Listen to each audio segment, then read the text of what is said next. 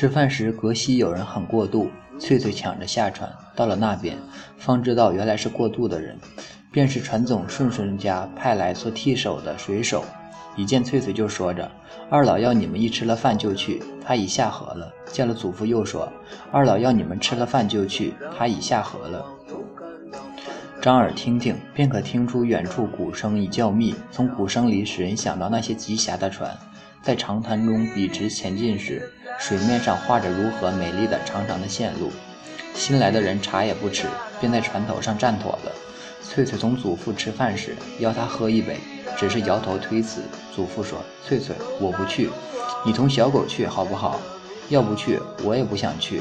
我去呢，我本来也不想去，但我愿意陪你去。”祖父微笑着：“翠翠，翠翠，你陪我去。好的，你陪我去。”祖父同翠翠到城里大河边时，河边早站满了人，细雨已经停止，地面还是湿湿的。祖父要翠翠去过河街船总家吊脚楼上去看船，翠翠却以为站在河边较好。两人在河边站定不多久，顺顺便派人把他们请去了。吊脚楼上已经有了很多的人。早上过渡时，为翠翠所注意的乡绅妻女，受顺顺家的款待，占据了最好的窗口。一见到翠翠，那女孩子就说：“你来，你来。”翠翠带着点羞怯过去，坐在他们身后条凳上，祖父便走开了。祖父并不看龙船进度，但为一个熟人拉到河上游半里路远近，在一个新碾房里看水碾子去了。老船夫对于水碾子原来就极有兴味的。以山滨水来一座小茅屋，河中屋中有这么那么一个原石片子。固定在一个横轴上，斜斜地搁在石槽子上。当水闸门里吹抽去时，流水冲击地下的暗轮，上面的石片便飞转起来。做主人的管理这个东西，把毛骨倒进石槽中去，把碾好的米弄出，放在屋角筛筛子里，再筛去糠灰，地上全是糠灰。主人头上包着块白布帕子，头上肩上也全是糠灰。天气好时，就站在碾房前后细细地里种些萝卜、青菜、大蒜、四季葱。水沟坏了，就把裤子脱去，到河里去堆砌石头，修理泄水处。水碾坝若修筑的好，还可装个小小鱼梁，涨小水时就会有鱼上梁来，不劳而获。在河边管理一个碾房，比管理一只渡船变多变化有趣味，情形一看也就明白了。但一个撑渡船的，若想有座碾房，那简直是不可能的妄想。凡碾房照例属当地小财主的行业。那书人把老船夫带到碾房边时，就告诉他这碾房业主为难。两人一面为各处视察，一面说话。那书人又脚用脚踢着新碾盘说：“中寨人自己坐在高山宅子上，却欢喜来到这大河边置产业。这是中寨团中寨王王团总的。”大钱七百吊。老船夫转着那双小眼睛，很羡慕地去欣赏一切，估计一切，把头点着，且对于碾房中物件一一加以很具体的批评。后来两人就坐到坐到那还未完工的白木条凳子上，熟人又说到这碾房的将来，似乎是团总女儿陪嫁的嫁嫁妆。那人于是想起了翠翠，且记得大佬托过他的事情来了，便问伯伯。你翠翠今年十几岁，满十四，近十五岁。老船夫说过这句话后，便接着在心中计算过去的年月。十四岁多能干，将来谁得他真是有福气。有什么福气？又无碾房陪嫁，一个光人。别说一个光人，一个有用的人，两只手抵了五座碾房。洛阳桥也是鲁班两只手造的。这样那样说着，到了说到后来，那人笑了。老船夫也笑了，心想：翠翠有两只手，将来也去造洛阳桥吧。新鲜事。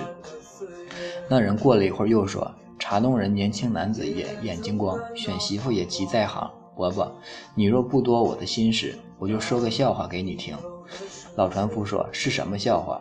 那人说：“伯伯，你若不多心事，这笑话也可以当做真话去听了。”接着说的下去，就是顺顺家大佬如何在人家。赞美人家前赞美翠翠，且如何托他来探听老船夫口气那么一件事。末了同老船夫来转述另一回话的情形。我问他：“大佬，大佬，你说的是真话还是说笑话？”他就说：“你为我去探听探听那那老的，我欢喜翠翠，想要翠翠，是真话。”我说：“我这口钝得很，说出了口，老的一巴掌打来呢。”他说：“你怕打，你先当笑话去说，不会挨打的。”所以，伯伯。我就把这件真事当笑话来同你说了。你试想想，他初九从川东回来见我时，我应当如何回答他？老船夫记前一次大佬亲口所说的话，知道大佬的意思很真，且知道顺顺也欢喜翠翠，心里很高兴。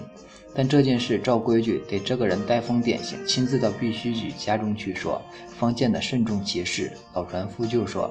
等他来时，你说老家伙听过了笑话后，自己也说了个笑话。他说：“车是车路，马是马路，各有走法。大佬走的是车路，应当由大佬爹爹做主。请来媒人来正正经经同我说，走的是马路，应当自己做主。站在渡口上，对西高崖上，为翠翠唱三年六个月的歌。伯伯，若唱三年六个月的歌，动得了翠翠的心，我敢明天就自己来唱歌了。”你以为翠翠肯了，我还会不肯吗？不了，人家以为这件事你老人家肯了，翠翠便无有不肯的。不能那么说，这是他的事啊，便是他的事，可是必须老的做主。人家也仍然以为在日头月光下唱三年六个月的歌，还不如的伯伯说一句话好。那么我说，我们就这样办，等他从川东回来时，要他同顺顺去说明白。我呢，我也先问问翠翠。若以为听了三年六个月的歌，再跟那唱歌人走去，有些有意思些，我就请你劝大佬走他那弯弯曲曲的马路。那好的，见了我，见了他，我就说大佬，笑话吗？我已说过了，真话呢，看你自己的命运了。当真看他的命运去了。不过我明白他的运，命运还是在你老人家手上捏着的，不是那么说。我若捏得捏得定这件事，我马上就答应了。这里两人把话说妥说妥后，就过另一处看一只顺顺新近买来的三仓船去了。河街上顺顺吊脚楼方面，却有了如下事情：翠翠虽被那乡绅女孩喊到身边去坐，地位非常之好，从窗口望出去，河中一切朗然在望，然而心中可不安宁。挤在其他几个窗口看热闹的人，似乎却常常把眼光从河中景致景物挪到这边几个人身上来。还有些人故意装成有别的事情样子，从楼这边走过那一边，事实上全为的是仔细好好看看翠翠这方面几个人。翠翠心中老不自在，只想借故跑去。一会儿河下的炮声响了，几只从对面从对河取集的船只直向这方面划来。先是四条船皆相去不远，如四支箭在水面上射着。到了一半，已有两只船占了先。再过一会儿子。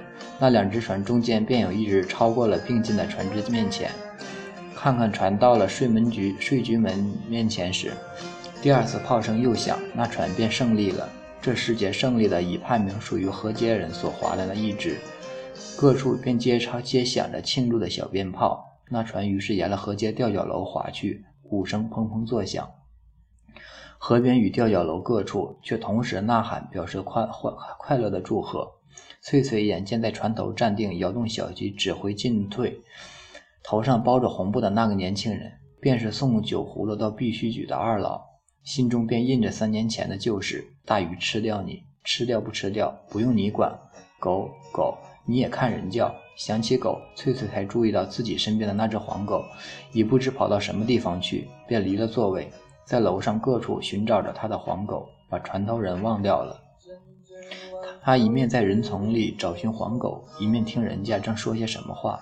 一个大脸妇人问：“是谁家的人坐到顺顺家中当窗前口？这块那这块好地方。”一个妇人就说：“是柴是柴子上王先生家大姑娘，今天说是来看船，其实来看人，同时也让人看。人家命好，有福分坐那好地方，看谁人被谁看。”嗨，你还不明白？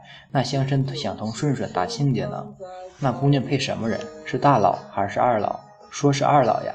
等着你们看着月云，就会上楼来看他丈母娘的。另一个女人便插嘴说：“是弄妥了，好的很呢。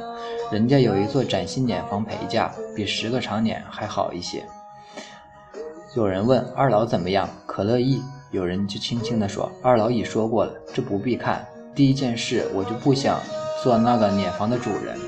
你听月圆二老亲口说的，我听别人说的，还说二老欢喜一个撑渡船的。他又不是傻小二，不要碾房要渡船吗？那谁知道？恒顺人是牛肉炒韭菜，个人心里爱，只看个人心里爱什么就吃什么。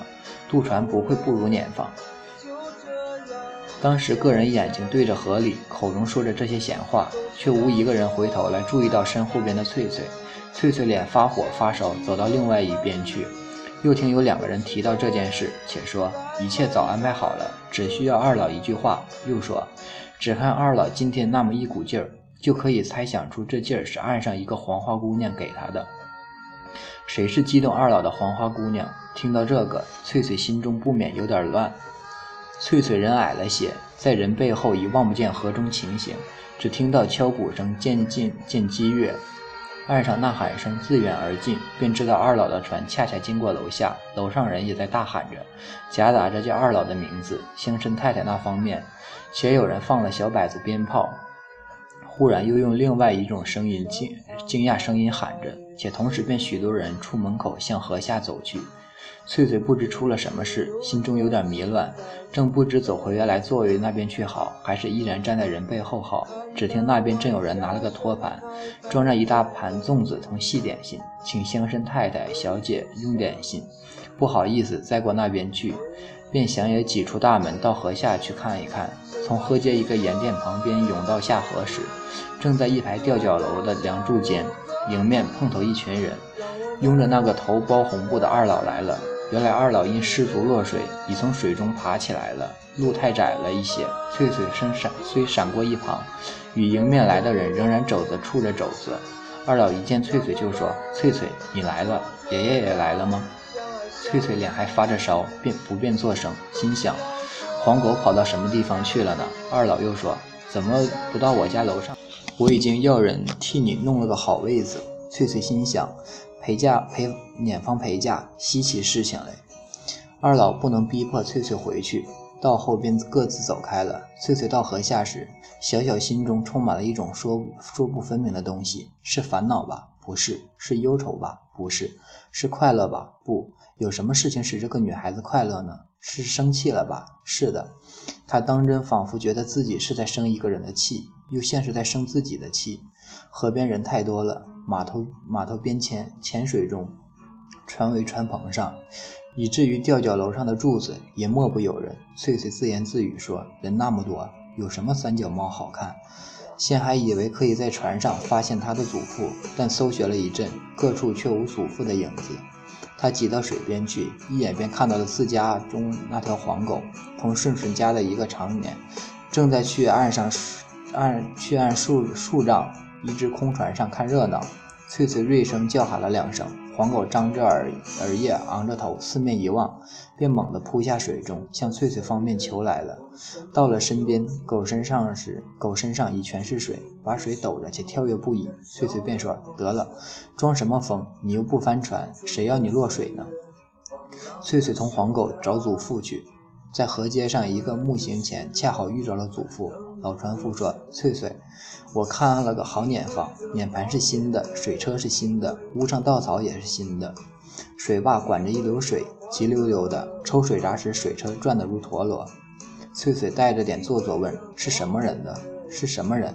住在山上的王团总的。我听人说，那中那中寨人为女儿做嫁妆的东西，好不阔气，包公就是七百吊大钱。”还不管风车，不管家事，谁讨那个人家的女儿？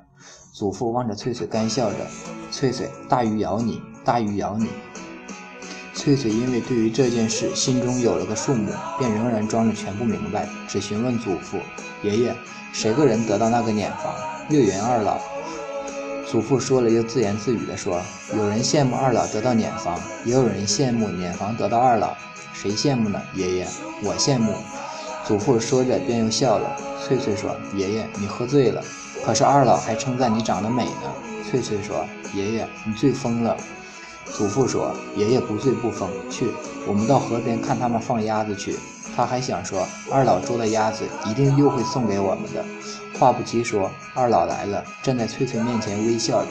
翠翠也微笑着，于是三人回到吊脚楼上去。